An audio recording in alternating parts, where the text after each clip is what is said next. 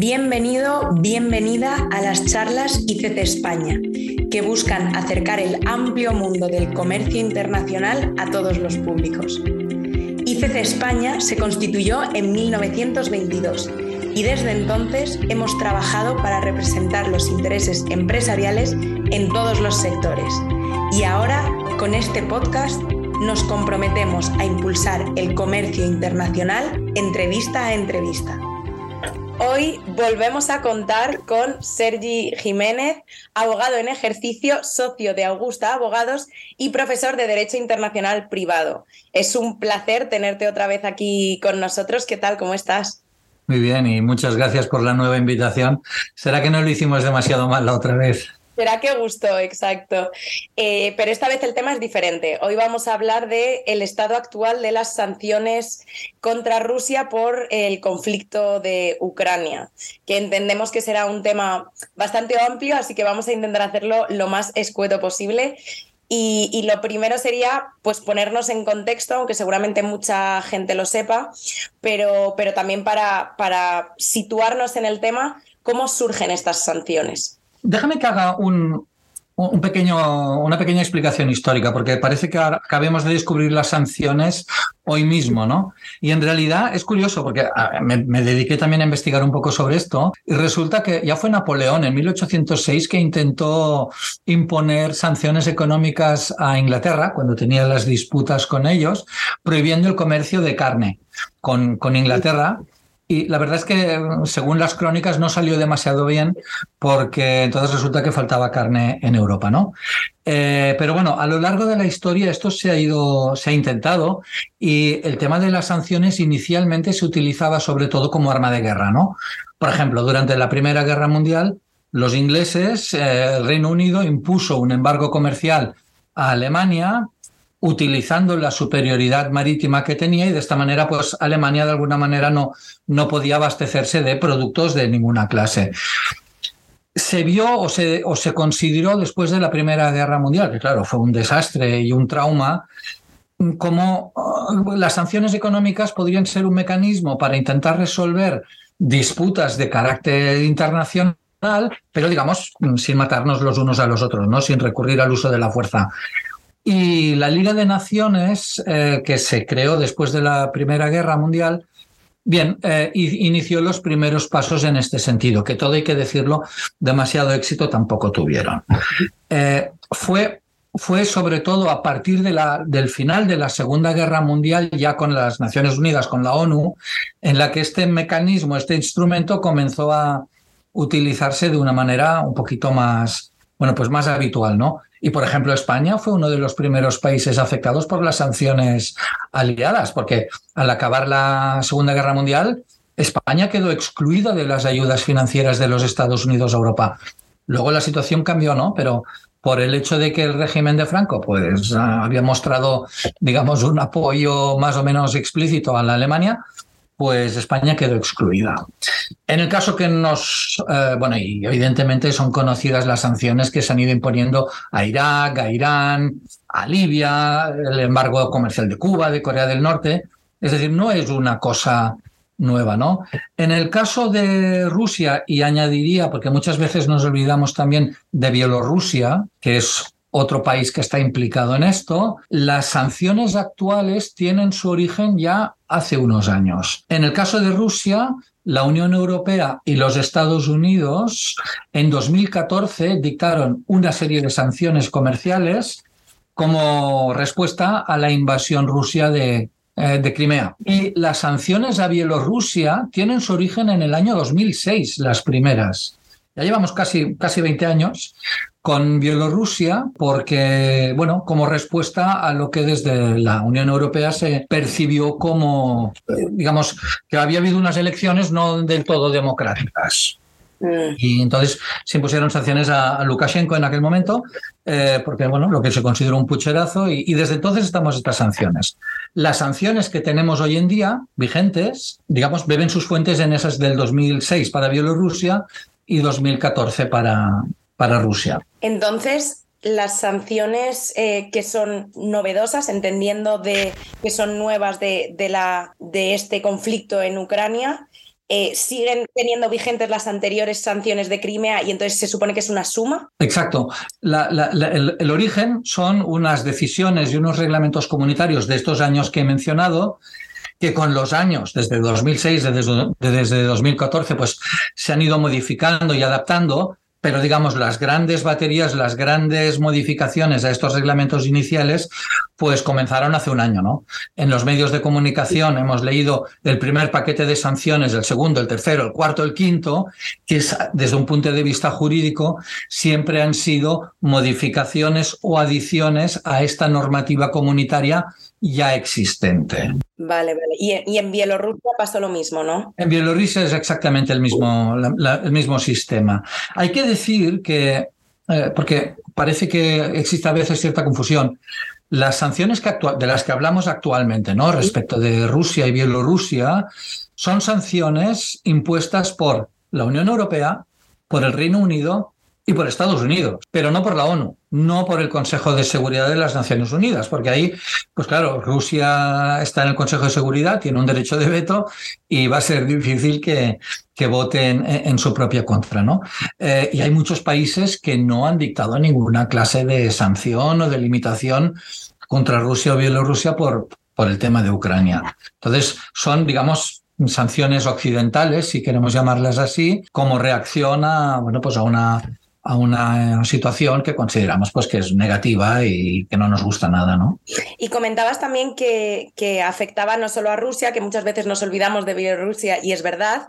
Y, yo me preguntaba, eh, ¿afecta a otros países o solamente a estos dos? La pregunta es buena, porque hay que, hay que hacer una distinción. O sea, por un lado, siempre pensamos, uy, Rusia o Bielorrusia, o incluso últimamente se han ido ampliando estas sanciones también hacia Irán por, por el uso de los drones iraníes por parte del ejército ruso, pues también eh, la Unión Europea ha comenzado a dictar sanciones en relación con este problema para, para Irán. Pero claro, no olvidemos una cosa, los destinatarios, las personas obligadas a cumplir con estas sanciones son los ciudadanos o las empresas europeas, en el caso de las sanciones de la Unión Europea. Es decir, eh, si yo como ciudadano europeo infringo esa normativa y vendo algún producto cuya venta está prohibida o limitada a una empresa rusa, una empresa de Bielorrusia, a quien le caerá la sanción por esa infracción será a mí. Por eso es importante ¿no? que las empresas conozcan estas, estas sanciones porque en definitiva lo que hacen es limitar su capacidad para, para comerciar libremente con, con determinadas zonas del mundo. Y las sanciones son importantes. O sea, no, no son de tomar a broma. ¿eh? ¿Y ahí hay países eh, que estén también afectados? Porque comentabas que son de la Unión Europea, de, de Reino Unido y de Estados Unidos. Entonces, mm. las únicas los únicos, decir, sujetos que van a recibir esas sanciones en caso de infringir serían eh, estas, estos sujetos, ¿no? ¿no? No tendría, o también se da con otros países terceros. Bien, eh, claro, esta es una cuestión delicada, ¿no? Porque, digamos, la Unión Europea, por quedar, no, no, no quiero decir, por no hablar de los de los estadounidenses o, o del Reino Unido, ¿no? Eh, la Unión Europea sobre qué puede legislar? Pues puede legislar sobre sus propios ciudadanos, sobre sus propias empresas. No puede, en principio, imponer obligaciones a, no sé, empresas de otros países, de Turquía, China o de donde sea. Eh, lo que sí que sucede es que existen sistemas de control y, se detecta cuando determinadas empresas o, o, personas de países terceros de forma sistemática pues son utilizadas para, para contravenir o para pasar de lado de, de, todas estas sanciones. ¿no? Entonces ahí sí que pueden existir también la posibilidad de algún tipo de multa, de algún tipo de prohibición o, o de requerimientos. Piensa una cosa que, claro, lo primero que nos viene a la cabeza, a la cabeza es, bueno, pues no puedo vender armas a a una empresa rusa. De acuerdo, eso es fácil, ¿no? Lo que pasa que la siguiente, el siguiente pensamiento que se hace con frecuencia es, bueno, a lo mejor no las puedo vender yo, pero si se las vendo a una empresa de un tercer país que no tiene sanciones y esta empresa a su vez lo vende al cliente final en Rusia o en Bielorrusia, pues bueno, así ya me he saltado la, la prohibición. Bueno, pues eso no es el caso, porque todas estas normas contienen cláusulas y disposiciones que precisamente eh, lo que buscan es evitar eh, que por esta vía, digamos, de hacer triangulaciones de comercio, puedas saltarte las prohibiciones. Y está, digamos, bastante bien establecido esto. ¿eh? Y hablabas sobre todo de, venta, ¿también afecta a la compra? sí, sí, es em, claro, aquí afecta a la venta, a la compra, a la financiación, a la prestación de servicios, a un montón digamos, de, operaciones habituales del comercio internacional, con frecuencia organizadas o bien prohibiciones por sectores o productos determinados, o bien prohibiciones de tratar con determinadas personas. Tenemos siempre que tener en, la cabeza esta, esta doble vertiente. Por poner, o sea, un ejemplo muy evidente, ¿no? Pues eh, hay una lista, la llamamos la lista negra, de personas sancionadas. El presidente del banco no sé cuántos ruso, el eh, vicepresidente o el ministro de defensa o quien sea, ¿no? Es una lista larguísima que además se actualiza periódicamente. Periódicamente significa pues que igual cada 15 días, ¿eh? Entonces hay que estar muy encima. Con estas personas, como norma, está prohibido establecer cualquier tipo de relación comercial. En el sentido de venta, mm, compra, prestarles dinero, eh, recibir pagos desde estas personas, etc. Entonces, uno de los primeros análisis que hay que hacer cuando se pretende hacer una operación con un país de estos es, bueno, vamos a ver, ¿quién es mi contraparte? ¿Con quién estoy hablando? ¿Quién es el propietario real, el titular último de esta empresa con la que estoy tratando? Y debo revisar eh, si no está incluido en alguna sanción de tipo personal. Primera parte. Segunda parte, suponiendo que está, eh, digamos que no, que no haya ningún problema con, las listas negras, entonces debo analizar si los productos o la operación que pretendo realizar está incluida en algún tipo de prohibición específica. He puesto antes el ejemplo del comercio de armas. Este es clarísimo, ¿no? O sea, no, en la situación actual, pues no, no es posible vender armas a, a nadie que esté, a ninguna empresa que esté en Rusia o en Bielorrusia. Pero el listado de productos y de servicios eh, que están cubiertos por estas sanciones, a medida que se han ido dictando nuevos paquetes, con que, lo, que es lo que vemos en los diarios, se han ido ampliando hasta límites que, bueno, mm, pues que, es que parecen incluso, no, diré irrazonables, pero que hay que mirárselo con, con mucho detalle. A mí, por ejemplo, mm, es que tuve un caso, ¿eh? por eso me, me chocó, analizando las sanciones impuestas a Bielorrusia, eh, observo que está prohibida la importación, el transporte y la compra de productos de caucho o de productos de madera que tengan origen en Bielorrusia. ¿Por qué? ¿Son, ¿Son productos que puedan ser sensibles desde un punto de vista de la seguridad o del armamento? No, seguramente no.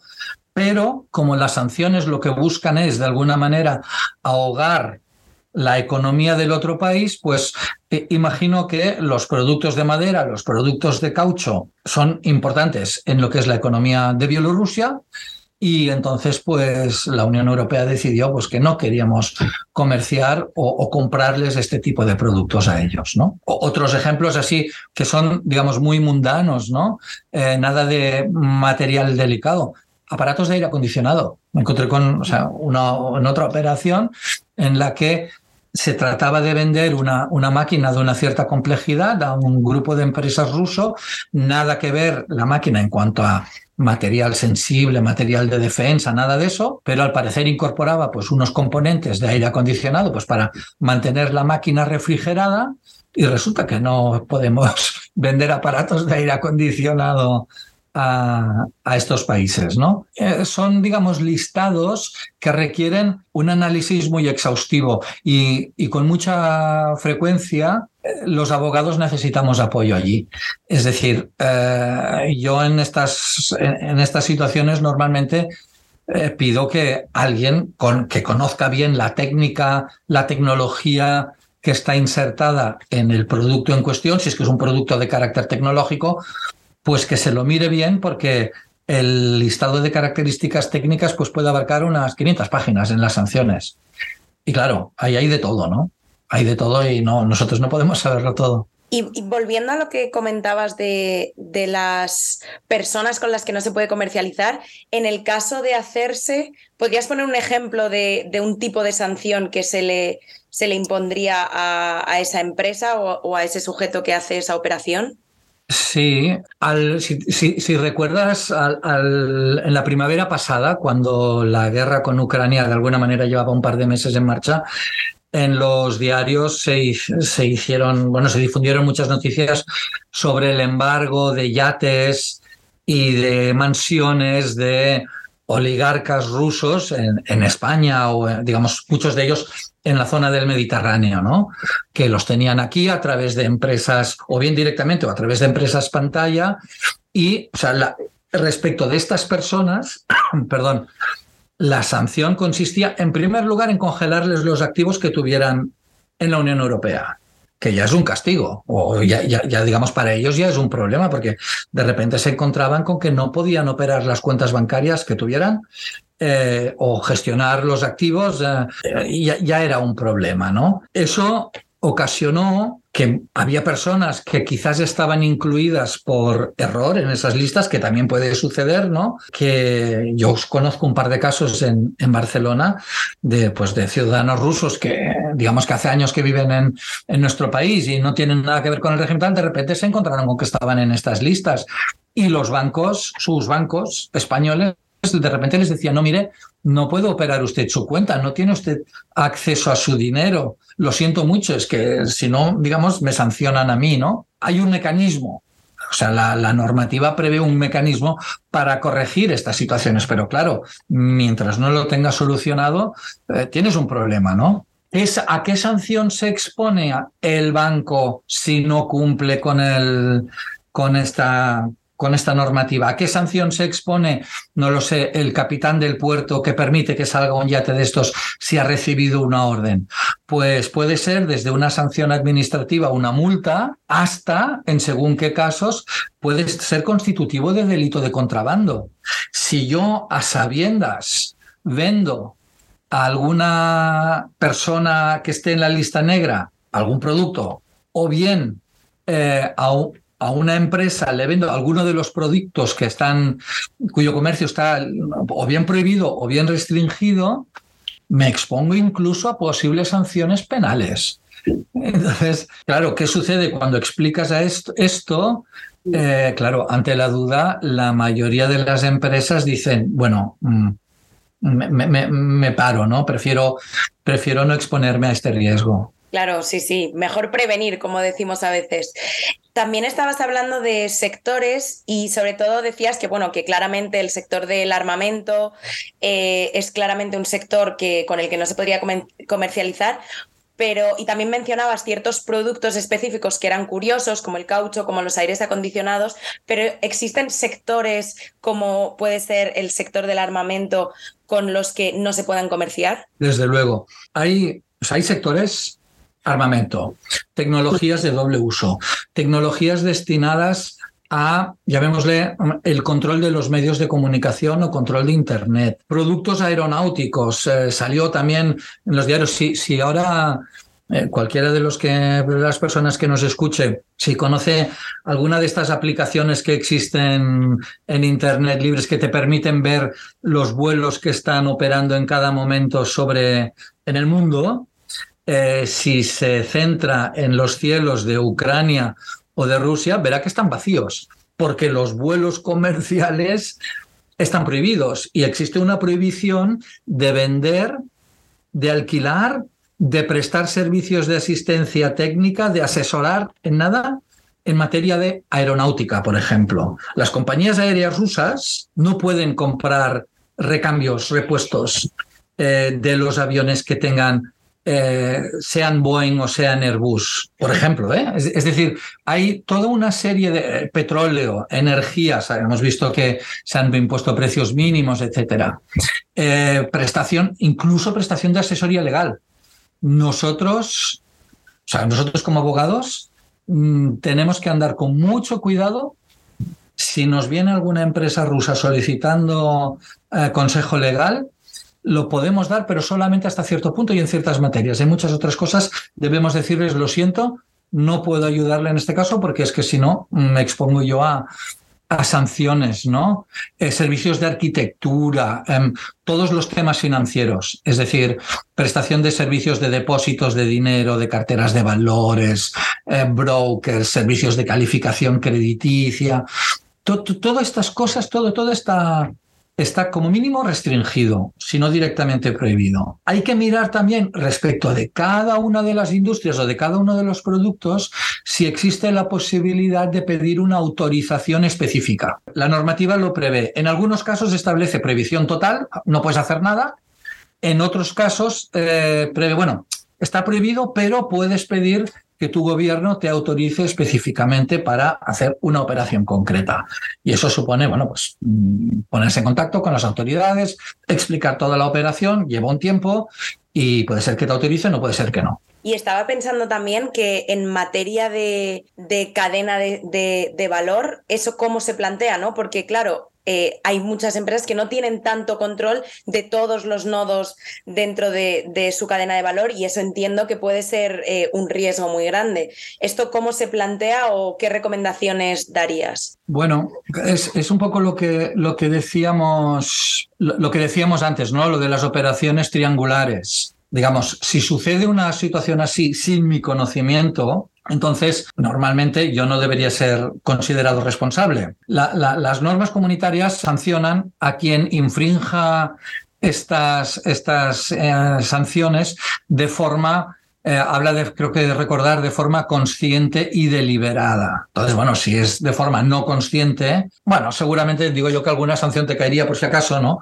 Pero simplemente para que, para que te acuerdes la próxima vez, yo lo que siempre sugiero entonces es, eh, bueno, vamos a establecer todos los mecanismos que seamos capaces de control, analicemos quiénes son nuestros partners, pongamos en nuestros documentos contractuales las cláusulas necesarias que por lo menos nos cubran a nosotros eh, y bueno, y, dentro de los límites de la razonabilidad, hagamos lo que esté en nuestras manos para intentar cumplir estas sanciones. Lo que pasa que luego llega un momento que desde luego todo escapa a tu control. Y, no sé, eh, eh, a, modo de anécdota, por mucho embargo que existiera a Cuba durante, ¿cuántos años llevan en Cuba de embargo? Más de 50, sigues pudiendo comprar Coca-Cola allí, ¿no? Es, es, decir, es, es, es, una anécdota tonta, pero un poco decir, sí, los embargos funcionan hasta cierto punto.